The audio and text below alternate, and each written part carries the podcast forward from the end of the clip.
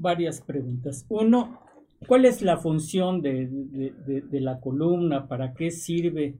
Este, y cómo está constituida, esa es la primera, y bueno, porque esto nos va a llevar de la mano a, que si hay un trastorno, pues sepamos exactamente a, qué nivel está.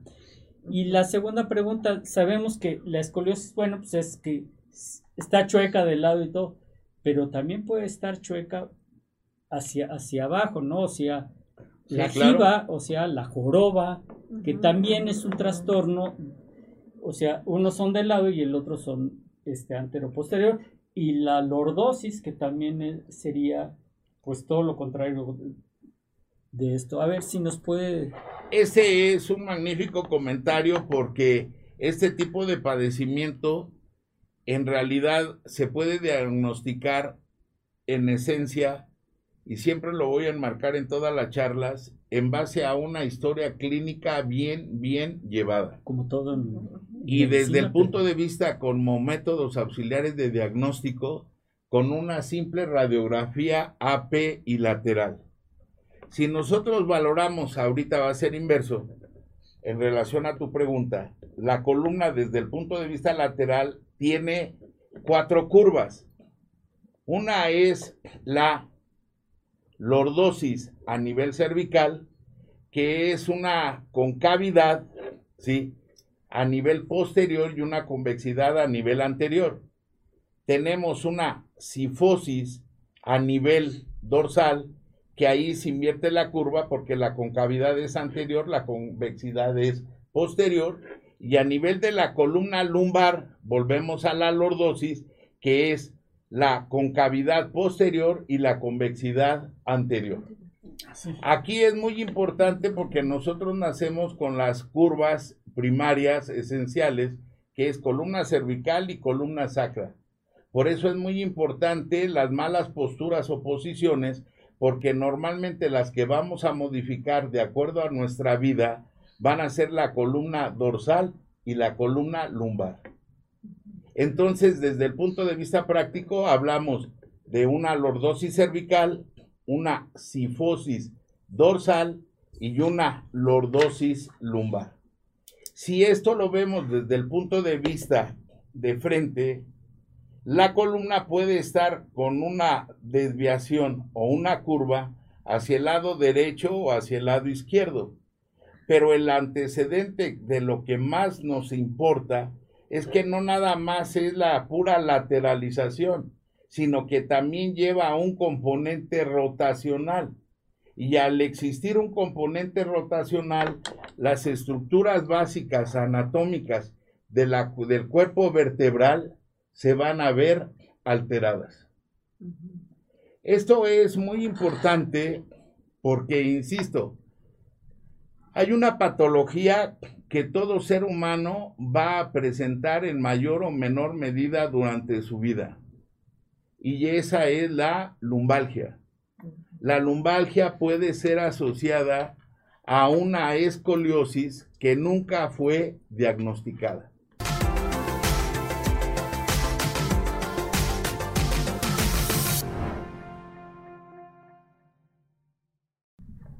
Muy buenos días tengan todos ustedes, transmitiendo en vivo desde el Centro de Información e Investigación, profesor doctor Alfonso Álvarez Bro del Hospital Español.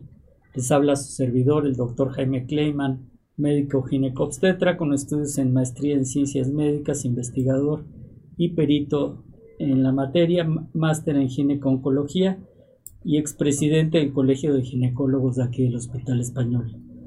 Está con nosotros también la, nuestra co-conductora, la doctora Alicia Ortiz, psicoterapeuta, especialista en mindfulness. Muchas gracias.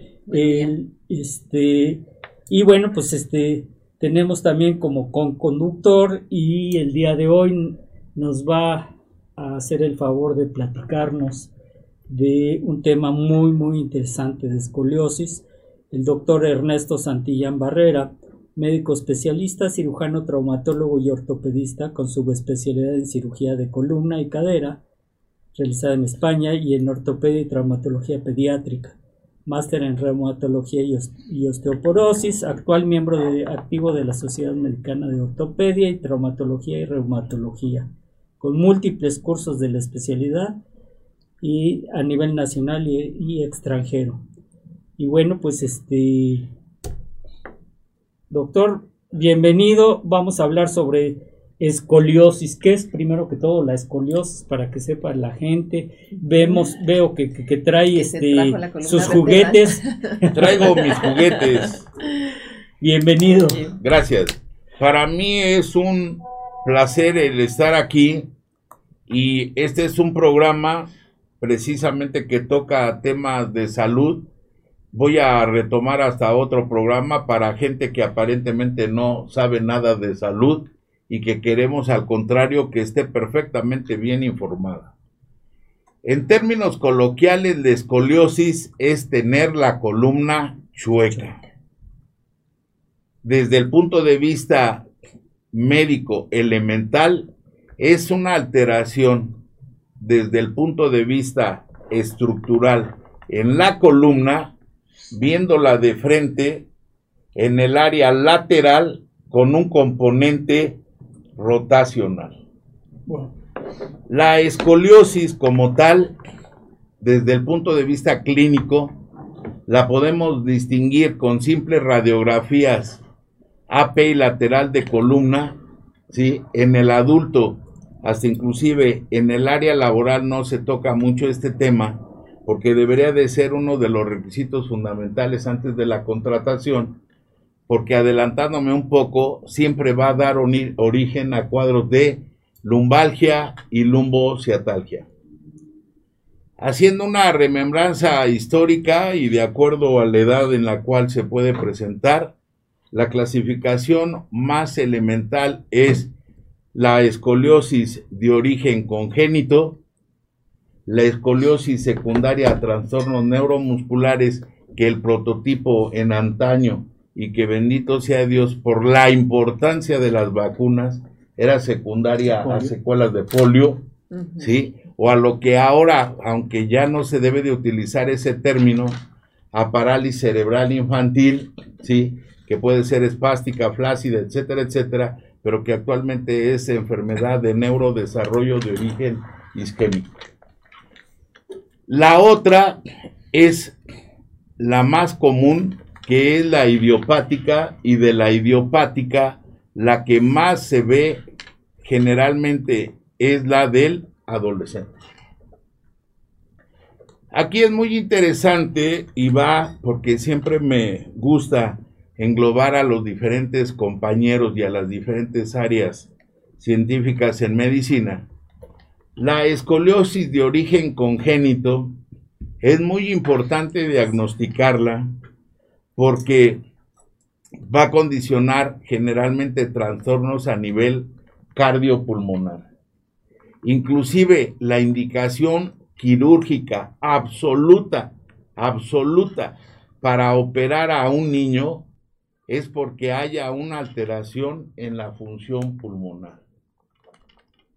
Por ende, este tipo de procedimientos, como les vuelvo a señalar, debe de ser manejado en centros de super alta especialidad. ¿Algún comentario? Hay, una pregunta. Eh, bueno, varias preguntas. Uno, ¿cuál es la función de, la columna? ¿Para qué sirve? Este, y cómo está constituida, esa es la primera, y bueno, porque esto nos va a llevar de la mano a, a que si hay un trastorno pues sepamos exactamente a, qué nivel está. Y la segunda pregunta, sabemos que la escoliosis, bueno, pues es que está chueca del lado y todo, pero también puede estar chueca hacia, hacia abajo, ¿no? O sea, la jiba, o sea, la joroba, que también es un trastorno, o sea, unos son de lado y el otro son este anteroposterior, y la lordosis, que también sería pues todo lo contrario de esto. A ver si nos puede... Ese es un magnífico comentario porque este tipo de padecimiento en realidad se puede diagnosticar en esencia, y siempre lo voy a enmarcar en todas las charlas, en base a una historia clínica bien, bien llevada. Como todo Y desde el punto de vista como métodos auxiliares de diagnóstico, con una simple radiografía AP y lateral.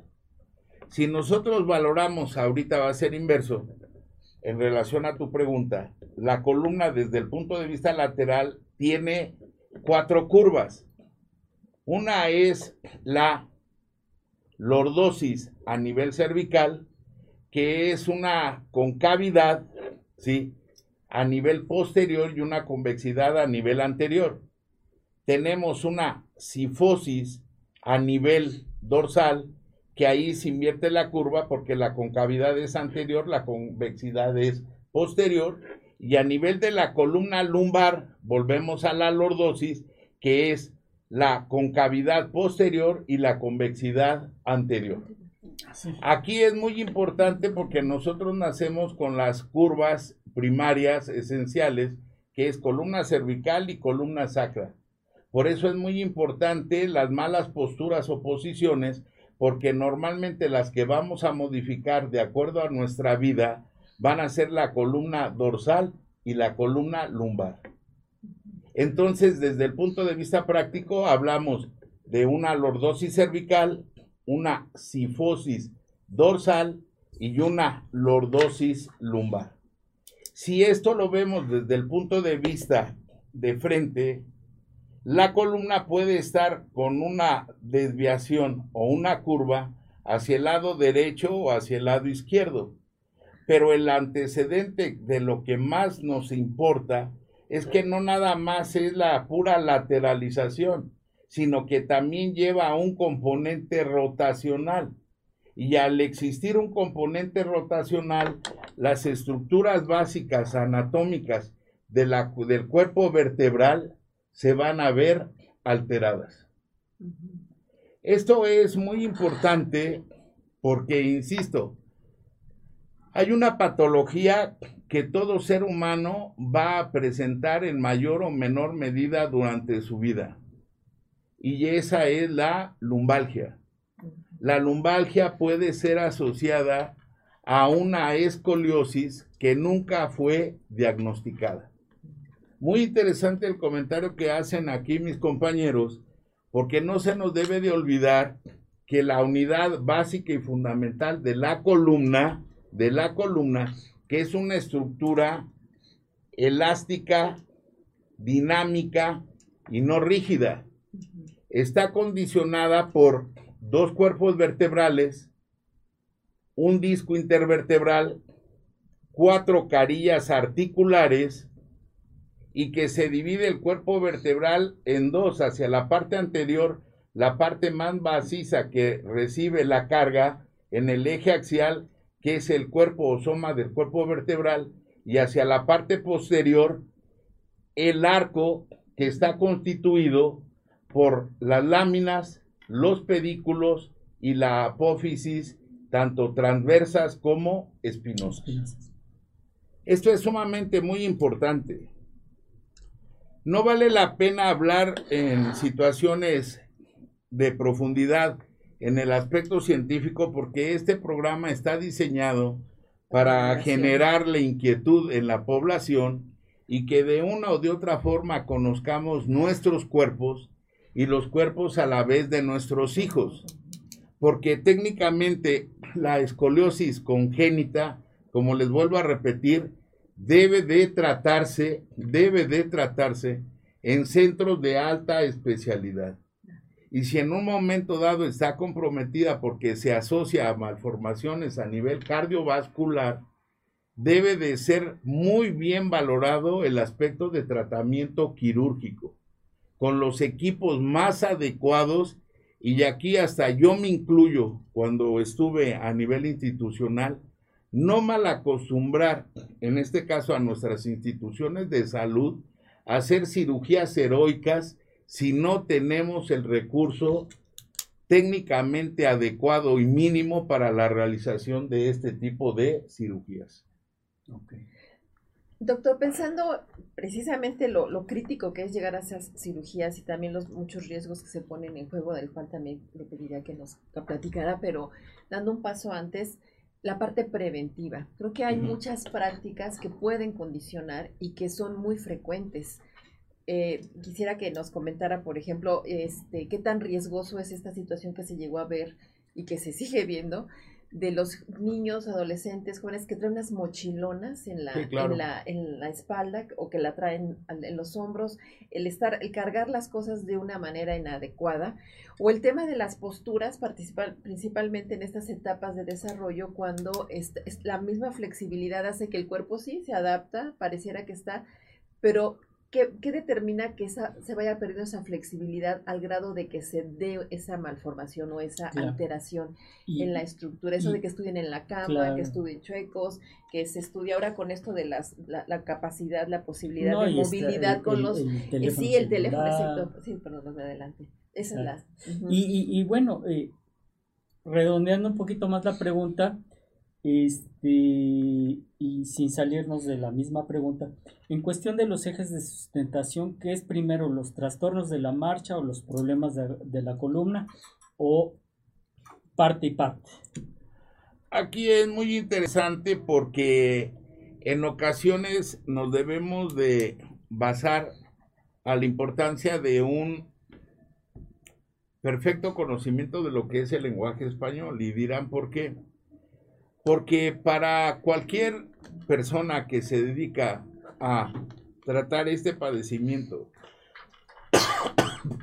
perdón, o padecimientos en salud, debemos de tener perfectamente bien claro, y lo remarco siempre en las charlas, en hacer una historia clínica y una exploración física general y una exploración física dirigida. Es muy interesante lo que acaban de señalar porque viendo desde el punto de vista radiológico, la columna podría verse como una estructura muy sencilla. No, la columna pertenece a lo que anatómica y biomecánicamente se llama el eje axial de nuestro cuerpo.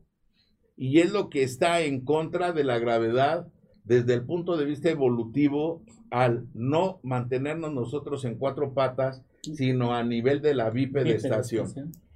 ¿Qué es lo interesante? Esto es como si tuviéramos una antena y voy a tratar de tomar los dos comentarios. Si una antena metálica tiene cuatro tensores, uno anterior, uno posterior, uno lateral derecho y uno lateral izquierdo, y los cuatro tensores se están cargando o traccionando al mismo nivel, la columna o la antena va a estar derecha. ¿Qué es lo que sucede con las estructuras que mantienen y son los estabilizadores primarios y secundarios en el caso de la columna? Las uniones a nivel neuromuscular. Si nosotros vemos esta estructura, volvemos a lo mismo, al esquema biomecánico de lo que es la columna vertebral, aquí por obvias razones no traje el aspecto muscular porque tendríamos que traer un elemento, un esquema anatómico, modelo anatómico más completo, en el cual adelante va a estar la piel, el tejido celular subcutáneo y los diferentes músculos, por citar algo, a nivel de la espalda, el dorsal ancho, a nivel de la columna lumbar, el cuadrado lumbar, los rectos abdominales, los ligamentos y estas estructuras se llaman espinas, interespinosos, que si técnicamente todos están trabajando en una forma acorde, la columna se va a desarrollar, dijeran los abogados, en tiempo y forma adecuados.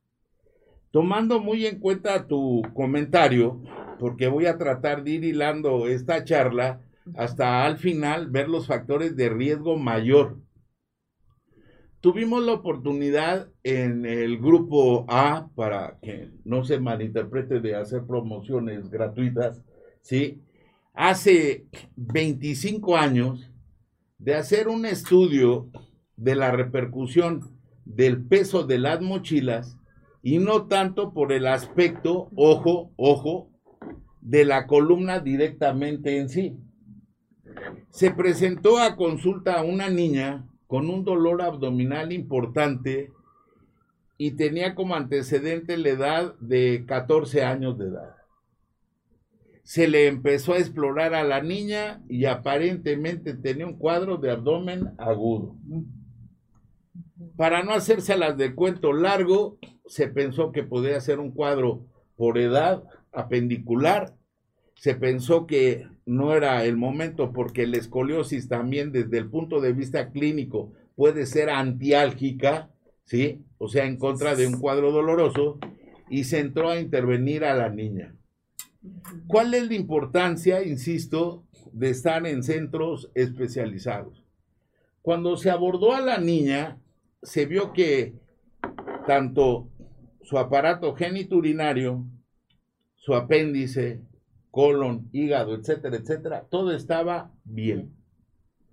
Y yo, sorpresa, de la columna lumbar sale el origen, porque la inserción es a nivel de la articulación coxofemoral, no vamos a andar en aspectos anatómicos para que sea comprensible para toda la población. El psoas ciliaco. El psoas ciliaco es un músculo que hace que la articulación coxofemoral o cadera produzca la flexión adecuada y la aducción o acercamiento de la pierna al plano central. Se exploró a la niña y se encontró un absceso en el psoas ciliaco. Una patología no frecuente y que técnicamente qué bueno que en el momento se pensó, obvio, se lavó, se solucionó el problema y santo remedio. Aquí va en relación al comentario tan acertado que hacen mis compañeros, porque el origen de esto fue que cuando valoramos a la niña posteriormente en cuestión postural, normalmente tanto para el educando como para nosotros no se permite una carga mayor al 10% del peso corporal. Y cuando vimos esas famosas mochilonas que cargan los niños, lógicamente el origen fue la mochila que en un momento dado siempre, siempre condicionaba un aspecto de sifosis extrema y que fue lo que condicionó, aunque usted no lo crea, ese absceso. Esto fue motivo hasta inclusive de una presentación en la literatura médica y una, y una recomendación, no somos lógicamente la Comisión Nacional de Derechos Humanos para hacer recomendaciones, pero en el aspecto médico sí, de la Secretaría de Educación Pública, de señalar la necesidad de que si tuviéramos otra cultura, los niños no deberían de cargar, perdón, con todos los útiles. Porque una cuestión tan simple de tener lockers en los colegios no se tiene. Y entonces, ¿qué fue lo que sucedió? Hasta desde el punto de vista práctico, desde el punto de vista práctico, se hizo la recomendación de que no utilizaran tanto ese tipo de situaciones que van a generar una mala postura. La única situación que hubo de cambio es que se les permitió ahora traer las mochilas como si fuera su maleta con rodamientos y entonces cambiamos la patología a nivel de columna, ahora a nivel del hombro por hiperextensión y del codo y de la muñeca. O sea, moraleja, en esta vida estamos todos para cumplir una función y nuestra función en este canal o en este medio de comunicación es informar para hacer medicina preventiva. Eso es, fundamental. le acabo de mandar una foto, donde los niños de, mis nietas. Cargando unas mochilonononas, qué barbaridad, sí. Obviamente, están, están, vacías las, mochilas, nomás tienen un suétercito, pero, claro. pero desde kinder, ellas van en kinder y, ya traen ya están cargando. Está más grande la mochila que ellas. Sí. No, y ahora pues, también que se carga la computadora, que se cargan libros, que se carga... Eh, eh, la verdad es de que volvemos a lo mismo. En, en México lamentablemente tenemos muchas carencias. Y una de las carencias fundamentales es en el sector educativo. Porque cada día se le implementan o imponen mayores responsabilidades a los profesores en cuestiones de que no nada más ahora es el aspecto de docencia, de educación, de generar valores, etcétera. Ahora es hasta de revisar las mochilas, de revisar si no van con aliento alcohólico, de si tienen responsabilidad o no de los accidentes dentro de los planteles educativos, de si tienen o no responsabilidad para no salirnos del tema de las peleas que cada día se ven más frecuentes y se filman como si fuera un espectáculo que en realidad no es de dar risa, es de dar pena por el gran deterioro social a los cuales estamos siendo sometidos. Para no salirnos hasta del tema y ya ir poco a poco ascendiendo en el mismo, técnicamente la escoliosis que más se diagnostica es la escoliosis idiopática. Y la escoliosis idiopática, la más frecuente es la del adolescente, como bien señalabas y que esto si tuviéramos como subespecialidad, porque no digo como especialidad, porque técnicamente dependiendo, como bien dices ahora, esto se puede manejar desde nivel guardería, nivel preescolar, nivel escolar primario, secundaria, preparatoria y hasta en las licenciaturas. El médico escolar es un médico que debería de tener una preparación muy adecuada y que volviendo al tema de escoliosis idiopática, se tendría que diagnosticar desde siempre, pero desde el punto de vista práctico, en la edad del adolescente, que es la secundaria, con vísperas a ver ya lo que es la preparatoria. Doctor, qué bueno que, que mencione el tema, porque creo que sobre ese concepto de idiopático, lo idiopático, hay una gran confusión. Yo, preparando para esta charla, veía algunos comentarios que decían, cuando un médico le dice que es idiopático, es que no sabe ni de qué se trata, ¿no? Sí, claro. Y creo que el punto es, es entender, a, eh, reserva de la, de la explicación tan clarísima que nos puede dar usted, es que estas estructuras están, es la base, es, eh, digamos, o en este caso ósea, pero como bien nos explicó, hay muchas capas, hay mucha actividad, está toda la inervación nerviosa, y toda una, además que esto se integra con una actividad bioquímica de nuestro cuerpo, que es sensible precisamente a la, a la forma en que se llegue a, movilizar, a la tensión que maneje, a las posturas. Esto también está mandando información a nuestro cerebro a partir de la, eh, de la propia postura, que nos habla de nuestros estados de ánimo, de cómo nos sentimos, de cómo... Y es una integración muy compleja. Entonces, a veces es difícil que se entienda que la parte emocional y de las y las lo que se esté pensando está también condicionando nuestras propias posturas y la forma en que esto puede tener una actividad o un impacto inflamatorio. Entonces, todo esto para, para, acabar preguntando que nos explique cuando un médico dice idiopático, ¿a qué se está refiriendo? Efectivamente, eh, hay terminología en medicina como hasta lo extrapolo a los famosos dolores del crecimiento. Cuando nosotros decimos que hay un dolor en el crecimiento, como bien lo señalas, a nivel idiopático, aquí pone en tela de juicio la capacidad o no formativa de uno como especialista en salud. Porque si yo pienso como reumatólogo, técnicamente la alteración puede ser a nivel en el plano articular o músculo esquelético. Si yo pienso como ortopedista, es en el plano de las distintas posturas que adoptamos durante nuestra vida.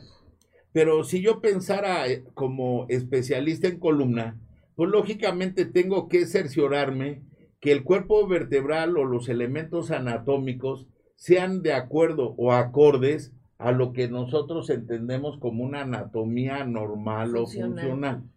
Ahora, lo que está señalando es interesante en esto de serlo interactuado, porque vamos a ir ascendiendo precisamente la importancia de este tema. Cuando nosotros estamos diagnosticando esto, generalmente la primera pregunta que nos hacemos es, ¿en realidad nos conocemos nosotros o conocemos a nuestros hijos o hasta a nuestra pareja? ¿En realidad nos hemos visto desnudos?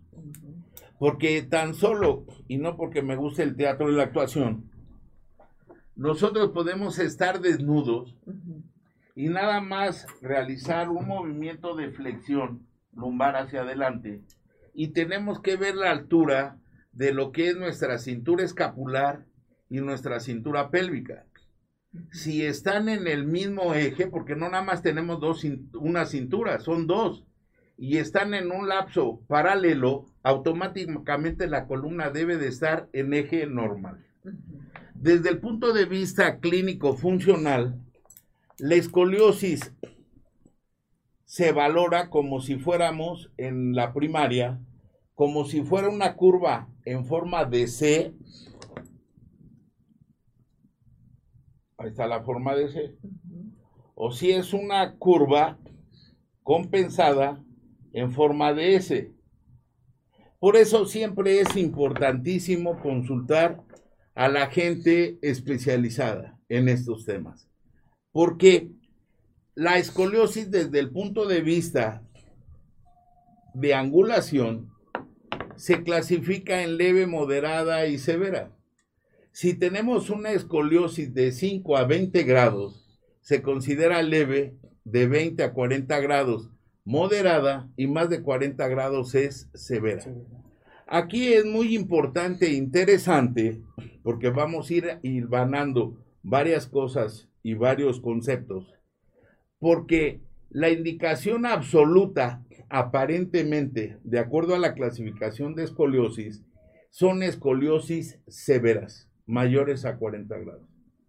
Y esto es muy importante porque desde el punto de vista psicoconductual, más en las mamás, cuando ven a sus hijas que una bubi o mama no coincide, que una está más abajo que la otra, o que una parte del pecho está salido, protruido y la otra no, y la vemos de espalda y vemos que una de las alitas o escápulas está más alta que la otra, en ocasiones consultamos a diferentes especialistas en salud y técnicamente buscamos, buscamos la corrección anatómica y estética para nuestros hijos o hijas, principalmente, ¿cómo estás, Gallo? ¿Sí?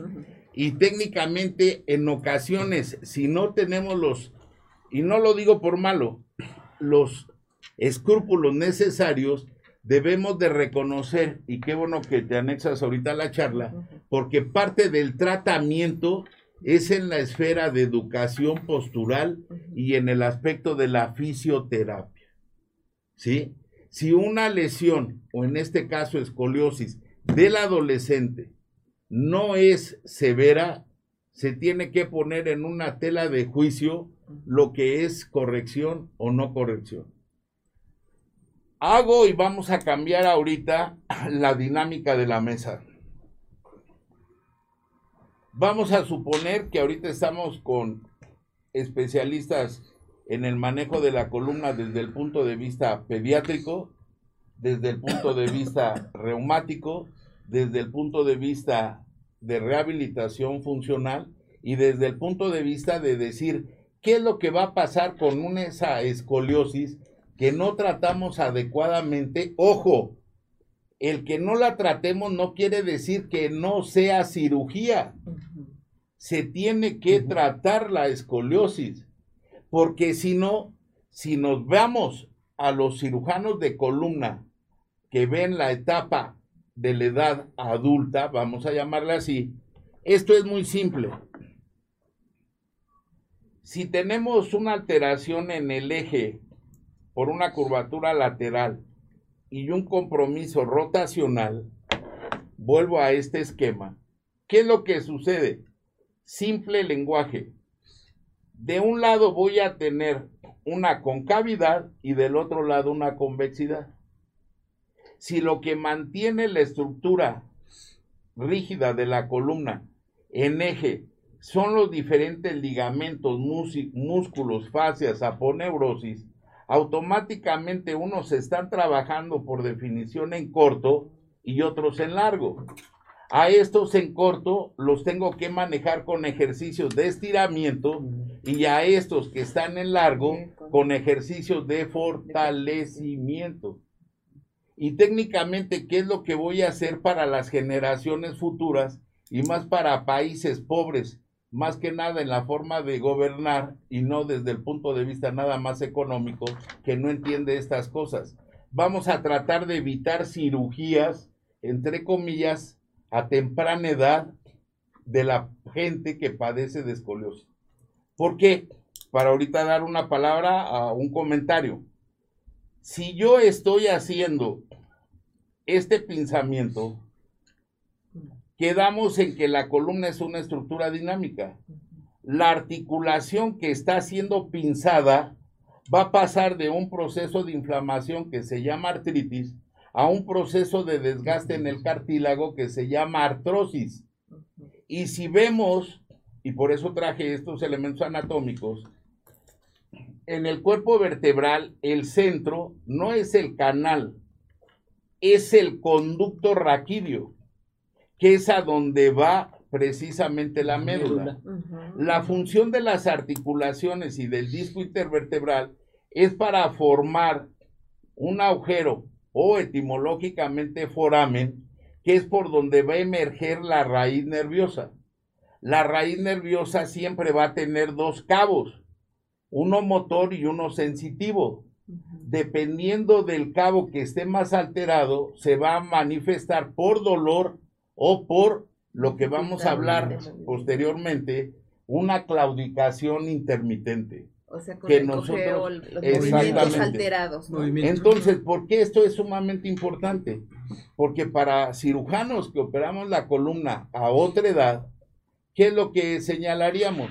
Si una persona no recibió tratamiento multidisciplinario, multieducacional, por un problema de escoliosis, es lógico señalar que ahora cambiaríamos el término y entonces estaríamos hablando de que personas que van con un cuadro de lumbalgia, porque la estructura anatómica afectada nada más va a ser en el plano muscular, ligamentario y articular, pueda también manifestarse en el aspecto radicular y entonces ya hablaríamos de una lumbociatalgia. Y entonces aquí la función de los cirujanos de columna es decir, hago mancuerna con compañeros neurocirujanos y si la causa del padecimiento que ahorita me está trayendo el paciente es dolor, nada más al descomprimir la raíz, pues calmaríamos el dolor. Pero ¿qué es lo que sucede? Que ahorita muchas veces es poner en una balanza las indicaciones. Está muy de moda, lógicamente, estabilizar la columna. Y para estabilizar la columna tendríamos que colocar mínimo dos barras y los diferentes tornillos que tienen que ir a través de esta minúscula elemento o paso anatómico que son los pedículos. Y si no estamos en hospitales de alta especialidad, por eso la cirugía de columna está mal vendida. ¿Por qué? Porque puede, y toquemos madera, a nadie le va a gustar que un paciente termine con una paraplegia, paraparesia, o sea, sin falta de movimiento, sin falta de sensibilidad o con un dolor crónico. Aquí normalmente siempre, y nada más va a ser un breve paréntesis, porque quiero que en esta charla se quede en realidad el conocimiento de explorarnos nosotros o conocernos en nuestro elemento corporal o anatómico y que se consulte a los médicos que en un momento dado manejan esto. Porque hay un tabú en el sentido de decir, tengo una escoliosis, se tiene que diagnosticar y se tiene que mostrar el elemento mínimo de diagnóstico que son las radiografías. Yo no tengo nada porque a mí me gusta siempre generar puntos de no confrontación, sino de suma. De colaboración. Porque cuando hablo con gente que maneja, y ahorita va a ser otro aspecto que toquemos, el aspecto psicoconductual y de rehabilitación, es tener la empatía de ese ser que nos brinda su confianza, vulgo paciente, y que no evolucione a problemas mayores. ¿Por qué? Porque esa situación de que si yo estoy viendo que ya mínimo hay un grado de escoliosis de 20 grados, ¿Qué tratamiento a nivel de rehabilitación va a rectificar la columna? Ninguno, ninguno. La función en este caso del médico rehabilitador, rehabilitadores, quiroprácticos, en fin, es mantener un equilibrio un equilibrio en la función de los grupos musculares para que la evolución natural que puede ser, ojo, si estoy hablando de una escoliosis, el día de mañana este conducto se va a volver estrecho y a volverse estrecho va a ser una sintomatología.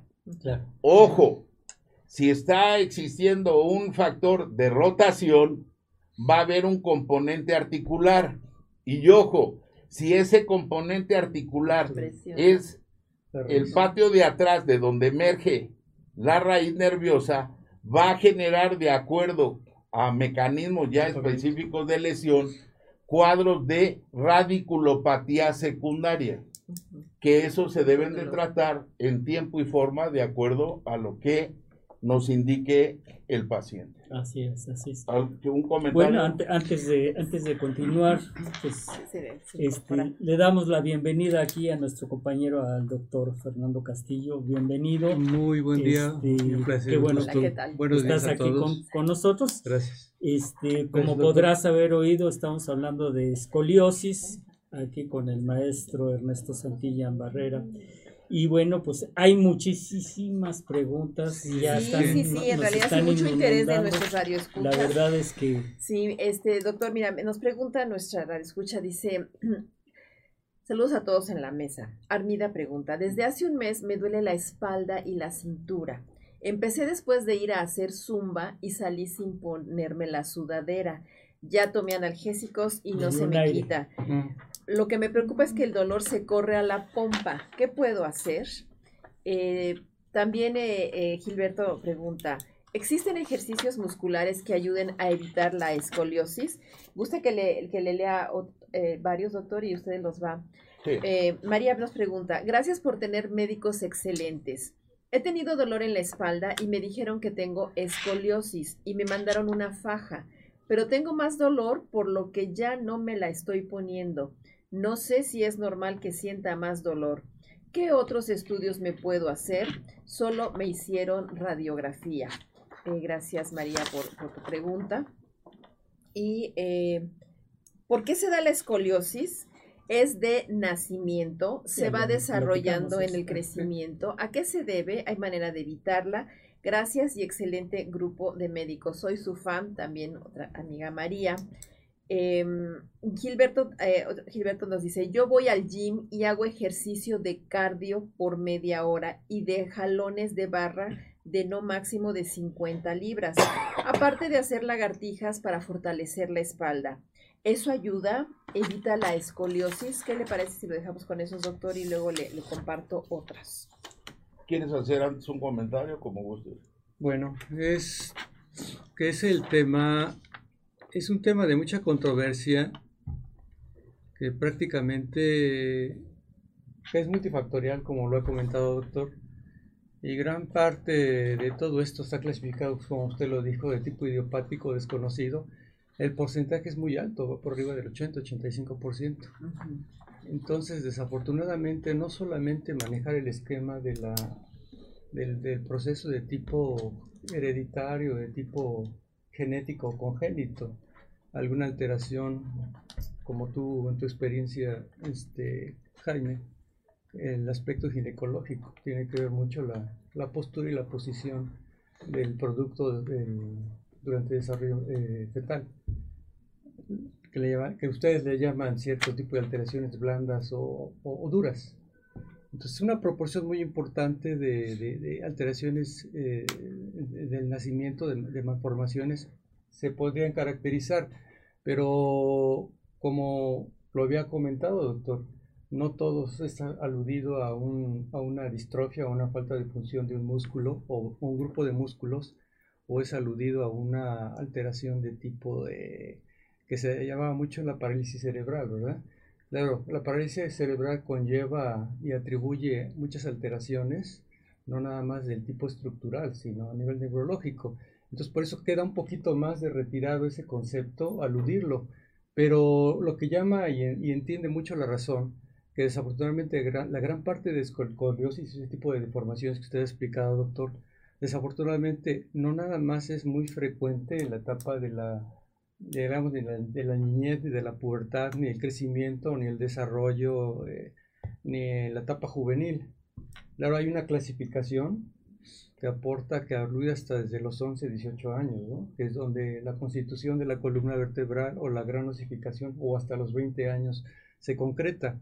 Más que nada aquí el tema ahorita que acaba de tomar doctor en cuanto a la posición y la anatomía de, la, de toda la estructura, sí es cierto, nos conlleva a muchas complicaciones y gran parte creo que el problema de la escoliosis o la deformación de la columna, sí es cierto, como todos ustedes lo estaban indicando y los comentarios que estaban aludiendo, es estructural y de tipo postural. Aquel concepto que aludían del el porcentaje idiopático, creo que ahí tiene su respuesta, doctor. Ustedes no sé, no sé qué punto de vista lo puedan eh, eh, comprender, pero tiene que ver mucho el tipo postural, el hábito higiénico, el hábito dietético, los factores de riesgo, el sobrepeso, Eh, eh, la eso- obesidad. Claro. Aquí hay una situación interesante en relación a las preguntas y a tu comentario. Por eso es la situación de manejarnos desde el punto de vista de personas que nos dedicamos a mantener la salud. ¿Por qué lo señalo? Porque como bien indicamos en un inicio, este tipo de alteraciones, y para eso son las clasificaciones, para emitir un tratamiento, un manejo multidisciplinario y un pronóstico. Este tipo de alteración puede ser congénito, secundario a aspectos neuromusculares que lógicamente al haber una alteración van a condicionar los defectos a nivel de lateralización y rotación del cuerpo vertebral y lo que es el idiopático entre comillas. ¿Por qué lo señalamos? Y vamos a profundizar. Si yo tengo una vértebra y ya hay una alteración, porque esa vértebra, de acuerdo a los cuatro núcleos de crecimiento que tenemos en la edad gestacional, hay alguna alteración, la vértebra puede en realidad, en lugar de conformarse en una anatomía normal, condicionar una hemivértebra o condicionar una falta, entre comillas, de desarrollo del arco posterior o por el contrario hasta condicionar fusiones que en un momento dado, ahí sí no hay más, la alteración vendría en la formación desde el punto de vista embriológico. Si en un momento, en la fase de crecimiento y desarrollo, todos los huesos tienen su cartílago o fisis de crecimiento. En la adolescencia se puede presentar una enfermedad que se llama osteocondritis, inflamación y estructuras anatómicas afectadas, hueso y cartílago, y que esa osteocondritis me puede condicionar una escoliosis secundaria. El término de idiopático efectivamente se ha seguido acuñando, pero no quiere decir que para los especialistas en esta área de la medicina tengamos que buscar una causa. Y la otra situación, desde el punto de vista del eje neuromuscular, si voy a tener problemas, que eso va a ser tema de, otro de otra plática. Hablamos de que tenemos dos, dos cinturas, la cintura pélvica y la cintura escapular a nivel de los hombros. Si estas son una paralela, la columna tiene que estar por obvio en eje derecho. Pero ¿qué es lo que sucede? Porque entonces yo vamos a retomar tu comentario, hacer otra clasificación. La escoliosis también puede ser primaria o secundaria. Primaria si obedece al elemento que ahorita estamos tocando, que es la columna vertebral. Y secundaria porque por motivos de dismetría, que una pierna esté más larga que la otra, y la mayoría de las dismetrías son por alteración, que eso va a ser para la parte final de esta charla, de la articulación de la cadera. o por alteraciones congénitas en el pie y que pueden tratarse desde el punto de vista ortopédico o quirúrgico y que me va a condicionar una dismetría y por ende una escoliosis secundaria, secundaria y que ahí a lo mejor el plano rotacional, como vemos en los niños, no va a estar tan marcado. Retomando las preguntas de la persona que fue, tenemos un problema y, y siempre voy a caer al mismo agujero educativo. Normalmente en los gimnasios, normalmente en los trabajos, no se le da el valor a lo que es la medicina del deporte, la medicina laboral, la medicina preventiva, la medicina escolar, etcétera, etcétera, etcétera. Nosotros nos conformamos cuando vamos a un gimnasio de que nos solicitan un certificado médico y que muchas veces vamos, y no estoy en contra de la gente que hace una labor en las farmacias X, Y y Z y que ya tiene hasta el machote elaborado, nada más para anotar el nombre de la persona, el peso, la estatura y los signos clínicos, y con eso nos presentamos a los distintos gimnasios y lo, lo dan por bueno en que no tenemos ningún problema y que ahí se pueden presentar alteraciones tanto a nivel cardiopulmonar, porque ni siquiera sabemos eso, y específicamente en relación a la pregunta, no sabemos ni siquiera cómo está el eje estructural para que una persona pueda hacer. Y no lo digo despectivamente, sino para hacerlo esto más dinámico, coloquial y agradable, hacer aerobis de alto o bajo impacto, step, etcétera, etcétera, y que muchas veces los instructores, porque a mí me gusta sumar, no restar, si ellos no tienen los conocimientos biomecánicos básicos, a ellos nada más les va a interesar aparentemente supervisar a una persona. Y técnicamente no hay peor situación que no se toca, aún en estos tiempos, de lo que es la dinámica en un gimnasio. Así como se malinterpretó que Messi porque nadie sabe cómo se manejan las situaciones de que casi bailó un jarabe tapatío en la cuestión de la playera y que le voy a romper, ya saben, su I, etcétera, etcétera, de personas que en realidad están, entre comillas, en tela de juicio en su área, que es X o Z boxeador, que en realidad nunca demuestra nada en su elemento deportivo. ¿Por qué lo señalo para no salirme del tema? Sí, normalmente en los gimnasios se presta que no se valore el índice nutricional de la persona. No. Que no se valora el aspecto estructural de la persona y que no se valora el aspecto, y ahora el aspecto psicoemocional de decir, ¿por qué vienes a un gimnasio? ¿Para mantenerte en forma? Para cambiar hábitos de vida, para verte más bien para tu pareja, porque lógicamente quieres proyectar en tu área laboral una mejor dinámica de imagen. ¿Para qué? Eso normalmente a excepción y por eso tenemos que luchar por ser una sociedad cada vez más preparada. Lógicamente, si existiera esto, y es otro de los temas en medicina del deporte, la medicina del deporte está basada en lo que señalabas, que es el aspecto biomecánico y la exploración física esencial dirigida de una persona. Porque si no, lo que vamos a encontrar es lo que mencionó esta persona. Fue a hacer ejercicio y empezó con dolor. Y todavía más. bailar zumba. Lo mm, calentó. calentó o algo por el estilo. Normalmente siempre hay. ¿Cuántas veces no hemos visto gente que, que de la noche a la mañana tienen inclusive hasta obesidad y obesidad hasta mórbida? Dicen, ah, se les ocurre, mañana voy a ir al gimnasio. Y el primer día que van al gimnasio se lastiman, y ya dejan de ir. Sí, pasa una época, vuelven a engordar o engordan más y tienen el mismo problema o mayor.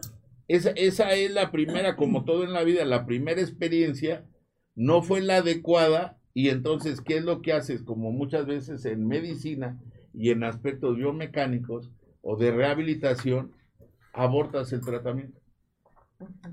hubo un tiempo en que estuvo muy de moda el spinning y en aquel entonces hasta fue mi inquietud y en los gimnasios o hasta Sport Cities o como se llamen, alrededor de Polanco, me tuve que ir y ver cuál era la dinámica de por qué la gente se lastimaba tanto, si, si al contrario debería de estar fortalecida. Hay un elemento muy interesante en los gimnasios y por eso entro al aspecto también del lenguaje de ser morbosos, que en realidad es una curiosidad extrema. Había gimnasios que tenían las paredes como aquí, lisas o llanas. Había gimnasios que estaban rodeados de espejos, como la canción.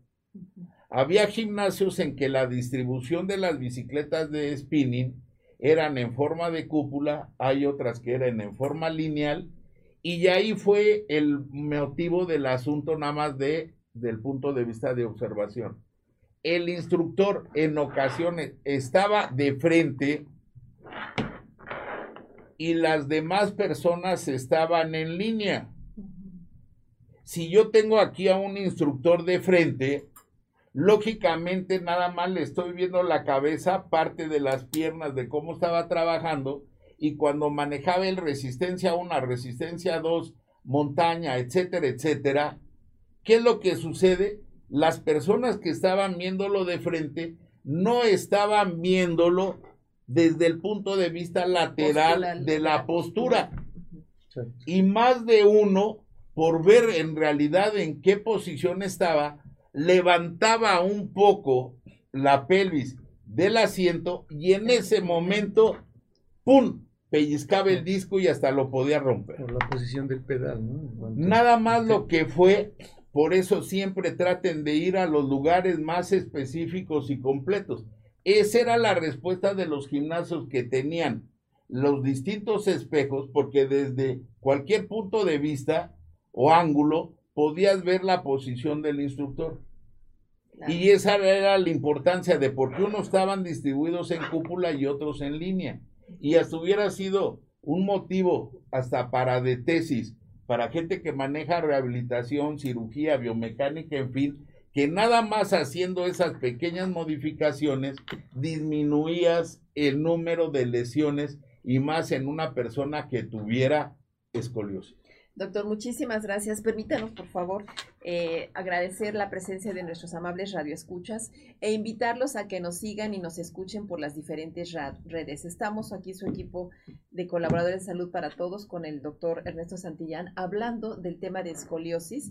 Nos pueden seguir por salud, arroba salud para todos radio, también por Facebook, salud para, arroba salud para todos, e Instagram, arroba salud para todos radio, en YouTube Pueden bajar el podcast y escucharnos por Spotify y también por iHear Radio.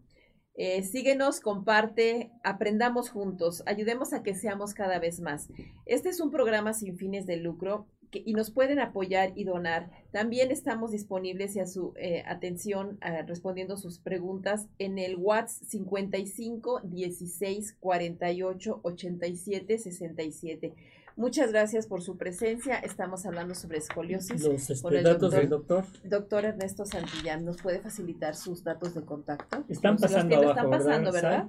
Ah, Pero de todos modos sería Nosotros estamos en la nueva torre de consultorios del Hospital Español, en el noveno piso, consultorio 904, letra A, y nuestro teléfono es 55 52 50 59 34 ahí es su casa y estamos con el mayor de los, entre comillas, o mayor de las satisfacciones para atenderlos.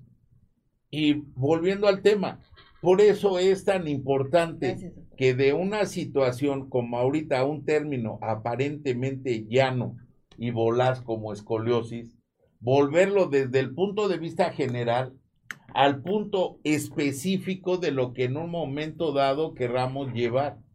En este caso, como está muy trillado a casa o como un recordatorio o una reflexión. ¿Cuántas veces nosotros, al no ver que tenemos escoliosis, y aquí me voy al aspecto psicoconductual, hay una alteración, y voy como siempre a tratar de englobar las múltiples disciplinas médicas, las mujeres a veces se quejan de que tienen poca mama o bubi y tratan de sacar el pecho. Y las adolescentes que tienen muchas boobies lo tratan de ocultar. Lógicamente eso sumado a las posturas que tenemos a nivel del ámbito familiar en la casa, escolar, etcétera, va en un momento dado a exacerbar o no la escoliosis. La otra circunstancia es cuando empezamos a hacer práctica deportiva como adolescente y nos ve otras compañeras y nos ahí es de acuerdo a como hay inmunidad biológica en distintas enfermedades como coronavirus, influenza, papiloma humano, etcétera, etcétera, también, y es algo que hemos dejado muy, muy de lado y que yo siempre he tratado de recuperar el aspecto psicológico y social de una enfermedad. ¿Por qué? Porque si nosotros tenemos inmunidad psicológica, a mí como mujer, alguien que me diga, oye, como que estás muy chueca o estás medio desparramada o como que estás medio mal hecha, pues lógicamente no voy a responder con agresión. a lo mejor nada más me veo y digo, tengo que consultar. Pero ¿cuánta gente le llega una huella y le deja una huella, una cicatriz conductual y va en un momento dado, vamos a llamarla así, a consultar y a fomentar procedimientos quirúrgicos que desde el punto de vista hasta estético no están justificados.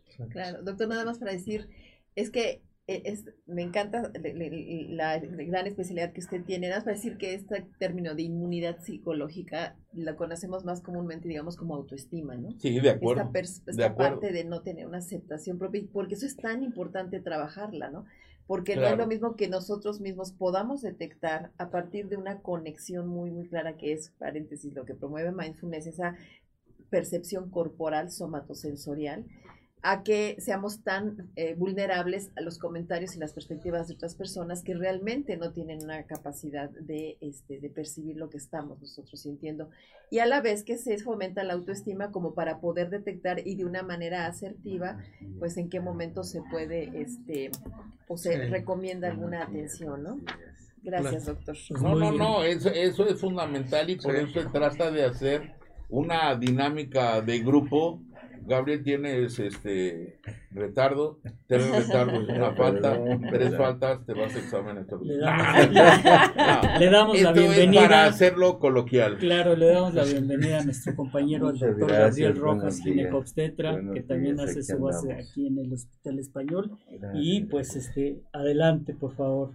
Aquí es, volviendo al tema, muy interesante todo esto que estás este, hasta refiriendo desde el punto de vista de la autoestima, porque de una o de otra forma vamos a pasar ya a otro nivel. la postura, ¿no? Cuando hay Claro, totalmente. La forma. Sí, sí, sí, se percibe, este, claro. Claro. Claro.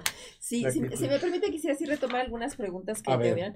Eh, ahorita que comentó esto de las mujeres, por ejemplo, Mónica dice, ¿los tacones afectan a la espalda o no? ¿Cuáles recomiendan?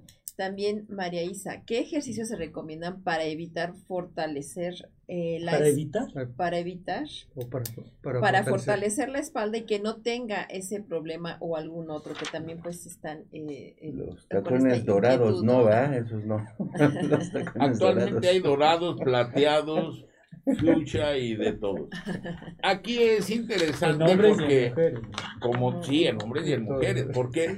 Porque, como dijera el grupo Bronco, con tacones se ven mejor las niñas, se ven mejor, no hay más. Volvemos a nuestros esquemas.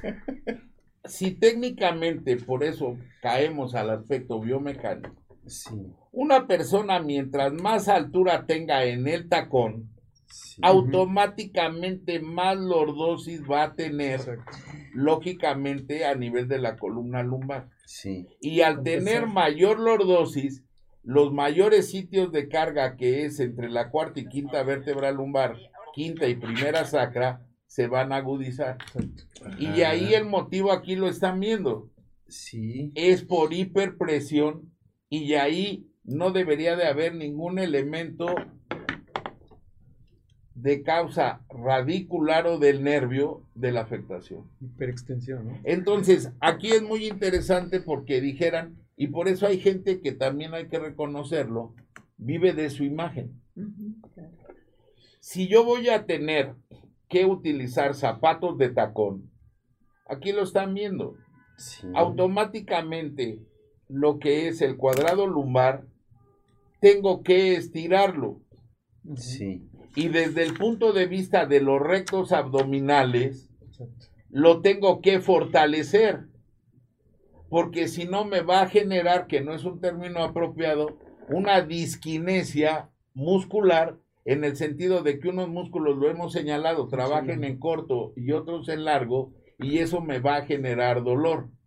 Por eso hasta inclusive cuando vemos a las modelos en su andar, etcétera, etcétera, o gente que se maneja en un super nivel alto, pues lógicamente está preparada para utilizar eso. La mayoría de las personas con el debido respeto, ahorita o ahora, porque por el ahorita nos reconocen en cualquier parte del mundo, de que somos mexicanos, ¿sí? Del aspecto de las dismetrías. ¿Cuántas mujeres no tienen una adecuada fuerza en el glúteo, vulgo nalga, o en el cuádriceps, se ponen zapatos de tacón y dijera un maestro desde el punto de vista coloquial, técnicamente parece que están caminando como un perico en alfombra. Están manejándose en rotación interna, en ABD de las caderas, y lógicamente si tenemos de por sí un aspecto ya estructural de escoliosis, esto se va a manifestar por dolor. Ahí no hay vuelta. Entonces hay que aprender a usar los tacones. Hay que aprenderlo, como todo no, en la no vida. es que esté mal, pero hay que saber a- usarlos porque hay que tener una, una postura específica. Claro, y hablando de los una postura tacones, adecuada. ¿no? claro, y hablando de, Claro. los, de los tacones, pues cambia el eje de sustentación, se va, se va hacia adelante, entonces tiene que compensar Sí, hacer claro. una Claro, correctura. claro, exactamente. Sí. Y Claro. sobre de eso, pues eh, ya entrando en, en- en mi materia, pues el embarazo también cambia ese eje de sustentación. Claro. Y si además se ponen tacones, porque Pues eso sí. es lo que llega a pasar a veces, entonces, eh, pues, número uno, la posibilidad de que nuestra paciente se caiga es mayor. De acuerdo. Exacto. Y número dos, la lumbalgia que llega a tener es también mucho Extrema. mayor. Y obviamente si, si, si le adicionamos el aumento de peso y la desmineralización que pueda Sí, llegar a tener Claro. esta paciente, pues obviamente, y, y la desmineralización no es nada más a nivel de columnas y también eh, eh, eh, a nivel de los, de, de- de los músculos. O sea, todo eso Sí, claro. va a generar un trastorno que, pues, ¿qué le decimos a nuestra paciente? Pues un masajito, ¿no? O sea, Un obviamente lo sabroso. primero que tenemos que decirles, bájate de tus tacones durante el embarazo y, este, no sé qué tan, que yo sé que muchas veces nos preguntan, ¿y si voy con el quiropráctico? Sí, claro. Precisamente, Bueno. doctor, aquí Patti pregunta, después de mi embarazo me diagnosticaron escoliosis. ¿El embarazo me pudo provocar esto? Mi bebé pesó 3 kilos 200 gramos. Ahí como, es, eh, digo, es que va en ese sentido. Va en ese, que claro, qué bueno ¿no? que Lo, lo liga, ¿no? Ahí el diagnóstico es muy simple porque se tiene que tomar la radiografía. Dependiendo del grado que tenga de escoliosis, lo pudo haber fomentado. Aquí hay una cuestión interesante a O sea, ¿no nivel es el del embarazo, embarazo. en sí o ya traía? Ya lo tema? traía. Ya lo ¿Por qué? Porque el embarazo ya- por situación hormonal puede condicionar lo que se denomina síndromes de hiperflexibilidad por las hormonas. Pero técnicamente después de esto, insisto, no debería de tener más de 5, máximo 10 grados de escoliosis. Si no, definitivamente eso ya lo tenía. Bueno, Claro. sí, doctor, así como, como usted lo comenta, generalmente una dama o una mujer, antes de que se embarace, como usted lo dijo, doctor, hace un momento, así como cuando ir a un gimnasio, hay que saber cuál es la higiene de columna previa y sobre todo considerar un buen control en el índice de masa corporal. O sea, si tenemos una mujer que se embaraza con un sobrepeso, y no se Sobrepeso. diga una obesidad, entonces la dinámica funcional y estructural de todo su eje de sustentación va a estar alterado. Y sobre todo, como lo se está comentando, doctor, el fundamento es que previamente ya tiene alteraciones de todos sus ejes.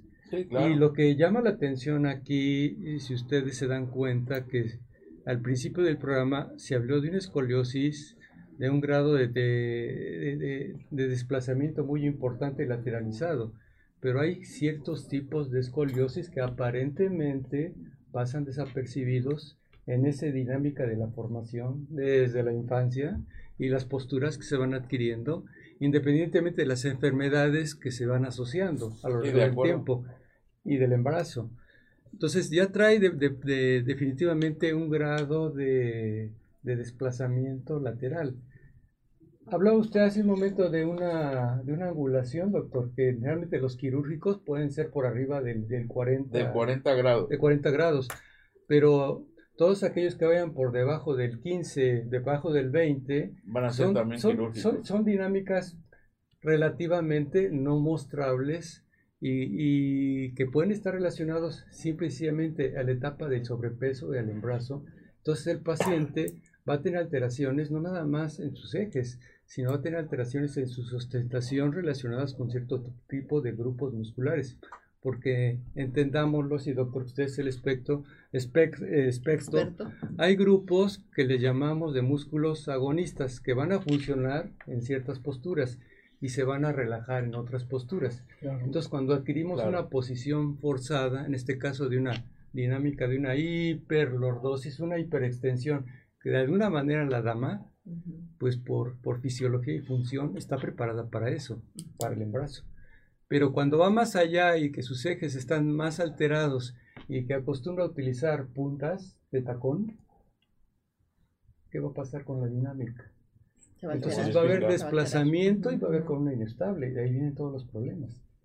Claro, aquí es interesante porque hasta poco a poco a mí me gusta hacer esto siempre interactuado y dinámico y tratarlo de enlazar a las preguntas en relación a los soportes y a los corsés. Sí, precisamente porque una de las preguntas que, que, quisiera retomar de manera específica es este, esta red escucha que dice que le dijeron que tengo, tiene escoliosis y le mandaron una faja, pero tiene más dolor y también, este, ¿qué, se puede hacer? No, no solamente que, son cómo abordar el, el, el, síntoma del dolor, en este caso eh, le, le, mandaron la faja y nuestra amiga que fue al tema de la zumba le dicen ya toma analgésicos y no se quita. Lo, preocupa es, lo que le preocupa es que el dolor se corre hacia la pompa. Entonces, este tema del dolor, sus manifestaciones y cómo tratarlo. Puede tener una hernia de ah, ah, sí, ah, ahí es muy interesante en lo que mencionas porque, obvio, nosotros tenemos que hacer una exploración física general y desde el punto de vista hasta ortopédico, ojo, específica.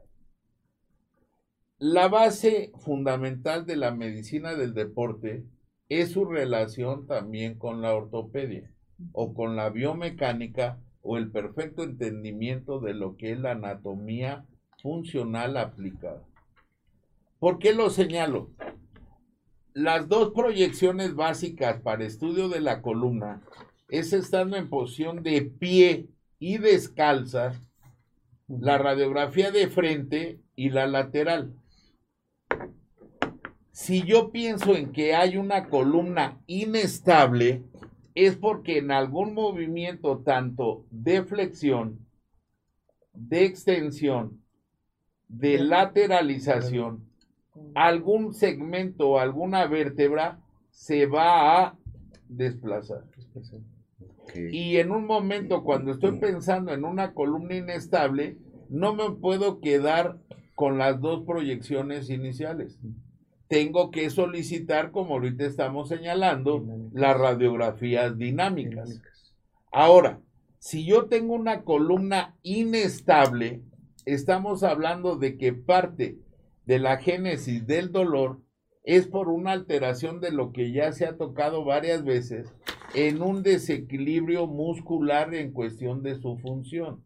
Contracción, relajación, corto, largo, etcétera, etcétera si yo estoy utilizando a nivel universal o general un soporte faja lógicamente el soporte faja me va a condicionar mayor hipotrofia muscular. Sí, a la larga.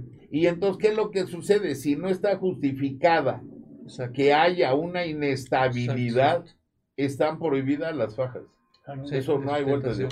Porque actualmente de lo que tratamos de hacer Es que sean es un enfoque Exacto. multidisciplinario y calmar o controlar el dolor, buscar la empatía, vuelvo a los aspectos psicológicos, y cambiar los hábitos de la paciente o de la persona. Porque no lo digo por malo, y esto va para hasta No, sí. compañeros médicos que nos pueden estar escuchando. Uno se puede sentir la lumbrera en cirugía de columna o de lo que quieran. Sí. Y sin embargo, muchos sectores le hacen más caso al instructor en el gimnasio o a su entrenador o coach o como le quieran llamar que hasta a nosotros mismos. Hasta que no ven las condiciones No sé, sí. o complicaciones ya después en el ámbito, vamos a llamarle, de hacer cirugías de columna, Claro. en este caso. La cirugía que yo más he realizado en mi vida o la estructura que más he manejado es la columna. Y actualmente la cirugía que más he dejado de hacer es la de columna. Porque el recurso de cirugía abierto, abierto, es una última alternativa. ¿Por qué? Porque siempre tratamos de buscar las situaciones más conservadoras posibles.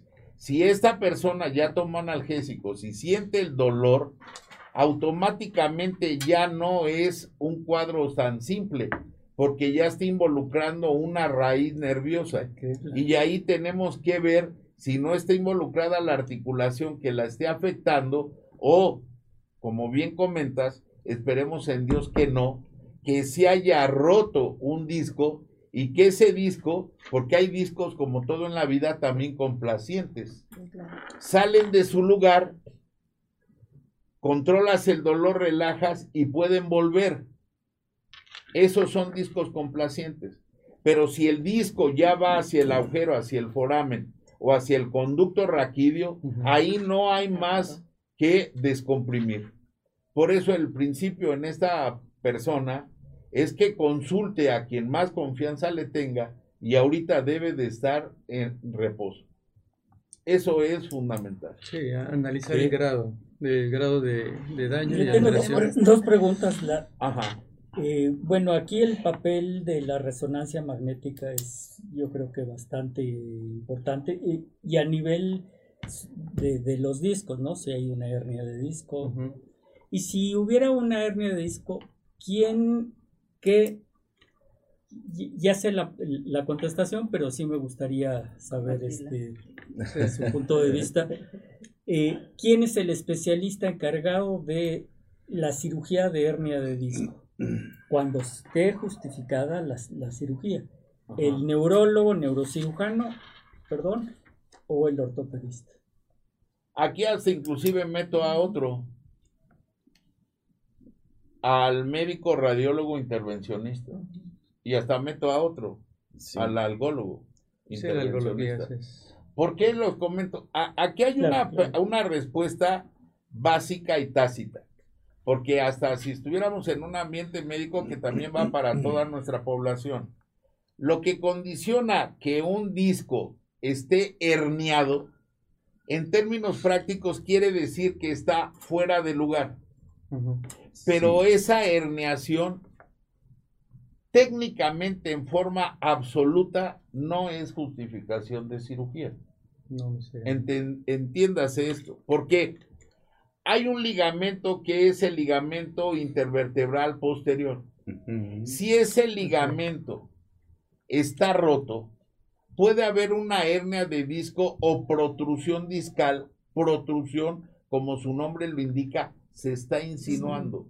Otra cosa es el término de extrusión discal, que es decir que está fuera de lugar. ¿Cuál es la circunstancia y quien nos da precisamente un diagnóstico más específico? Bien lo señalaste, la resonancia magnética nuclear.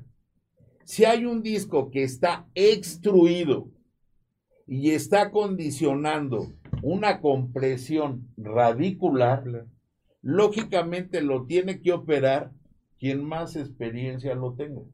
Hay cirujanos que en su momento, cuando nos formamos, pues nosotros vamos a llamarle así, fuimos cirujanos de traumatología y ortopedia generales. Y de acuerdo a nuestras necesidades, hicimos cursos de super especialización que ahora las especialidades y subespecialidades ya están reconocidas. Pero de acuerdo a la población que manejábamos, tuvimos que hacer cirugía de columna, cirugía de artroplastía, cirugía de ortopedia y traumatología pediátrica, y por eso hasta la gente que me conoce no sabe ni dónde me formé, ni dónde estuve, ni dónde todo. Porque saliendo de aquí me fui a Sedena, estuvimos en instituciones como el ISTE, estuvimos en un momento dado en el sector del seguro social. Ahora sí que con el debido respeto, pregúntame tú en qué institución no me fui a ver. ¿Por qué? Porque traté en un momento dado de hacer un universo Pues y de acuerdo a los casos manejar el equipo específico. Ahora, ¿por qué lo señalo? ¿Por qué lo señalo? No hay que olvidar que un disco es un elemento anatómico que si nos basamos a la reumatología o la gente que maneja medicina interna, de alta especialidad es ese colágeno. Y lógicamente ahí es donde aparentemente sientan las bases los cirujanos en columna que dicen, si yo voy a sacar el disco, automáticamente si no hay un proceso de fortalecimiento, ¿qué voy a hacer? Voy a inestabilizar la columna. Y entonces ahí es donde se justifica el que se coloquen mínimo dos barras y cuatro tornillos transpediculares. Enclaves. Pero nosotros, al menos yo no soy de esa mentalidad, escuela dinámica, lo que tú quieras. Porque si la columna es una estructura anatómica dinámica, al momento en que tú haces rígido un segmento, Claro. Estás dando en un momento dado la posibilidad de la patología del segmento posterior. Y se agrega a Y distancia. ento- exactamente, y entonces Se va después ¿no? vas a estar escalando. agravando las Va a haber cosas. distancia. Normalmente por eso es tan importante, y todos lo sabemos que estamos en esta mesa, individualizar cada caso. Y por eso es el motivo para toda la población que agradeciendo nos escucha, de hacer estos temas en salud del dominio público general y que consulten a la gente que más, más confianza le tengan. ¿Por qué? Porque en esta última fase de la charla, no nada más nos estamos basando ahora en el aspecto de la escoliosis y la repercusión en columna. Cada día, y por eso traje este último modelo, se está hablando de la relación que aquí lo están viendo entre lo que es el aspecto de patología de columna y cadera. Caderas, ¿sí? Aquí hay un principio hasta para la gente que desde el punto de vista médico nos escuchara. Si yo tengo una patología en rodilla, tengo que checar mis pies en la forma en que se apoyan, Sí. Porque el dolor puede ser referido. Si yo tengo una patología en cadera, tengo que checar la rodilla para ver, porque la inervación sale de la cuarta y quinta vértebra lumbar, sea un dolor referido. Si voy a tratar yo una columna, tengo que checar la cadera, porque la causa del dolor puede estar intermedia. Y ya hay una articulación que no le damos tanta bola, que es la articulación sacroiliaca. Y esa articulación sacroiliaca forma parte del paso o escotadura del nervio ciático mayor. ¿Y qué es lo que sucede? Ojo, ojo, que muchas veces operamos columna y la patología estaba en la cadera. Sí. O operamos cadera y la patología estaba en la columna. Y el problema viene abajo. Doctor, cuando, cuando usted refiere a esa parte de la patología, este, también entiendo que buena parte de estas patologías son factores inflamatorios. Sí, de acuerdo. Ajá. Porque creo que en ese sentido, enfocarse en trabajar el tema del las in- impacto inflamatorio de diversos factores es importante, ¿no? Y, y lo pienso porque también tenemos aquí algunos comentarios en el contexto laboral, porque ahora también se habla de factores de riesgo psicosocial, la parte ergonómica, por ejemplo, ¿no? porque Sí, hay un estrés eh, eh, postural de gente que está trabajando, este, ya sea contestando llamadas, los famosos call centers o cuestiones por el estilo, que están generando un problema, pero que la tensión en la Los que están es el factor inflamatorio. O sea, la Claro. tensión de estar todo el tiempo en una condición contraída, en una condición estresante, físicamente hablando, metabólicamente hablando, va a condicionar esos impactos inflamatorios que pueden llegar a dañar ¿no? Y- las y estructuras óseas y y- las estructuras musculares y las inervaciones que están ahí Y el implicadas. problema, ahorita que estás comentando de la, de la ergonomía, es un tema, tema muy importante porque a partir de la ergonomía, si ya existen problemas preexistentes o no los existía, se van sumando. es como, a lo largo como del la tiempo. ansiedad del embarazo, ¿no? Si Porque- traemos algo y vamos Claro. a trabajar tan- o a tener una Tan actividad que sencillamente, doctor, implique- usted sabe que, por ejemplo, cuando estamos viendo un celular. Claro. ¿cuántas horas los seres humanos hoy en día sí, sí, ujú. tienen esta postura? Entonces. Cuando se pierden las angulaciones normales y naturales, la columna tiende a volver a su lugar, a su entorno, se quiere rectificar. Entonces, cuando uno está todo el tiempo jorobadito con el celular, se carga más del 30% de la postura del peso en Pues el sí, cuello y la cabeza. Entonces, Claro, estás sí, haciendo sí. una, Sí. eh, una dinámica. dinámica en la cual acentúas la sifosis. Aquí es un aspecto generacional. Es como, por ejemplo, nosotros. Para personas de mi edad, esta es la forma en que tomamos el celular. Y cuando respondemos estamos de a dedito. Sí.